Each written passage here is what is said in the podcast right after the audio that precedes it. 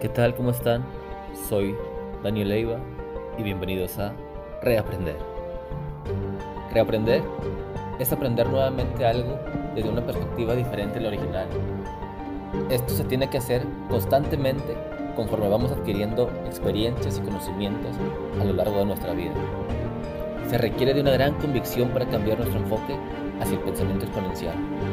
Alvin Toffler, escritor, sociólogo futurista, menciona que los analfabetos del siglo XXI no serán aquellos que no sepan leer ni escribir, sino aquellos que no sepan aprender, desaprender y reaprender.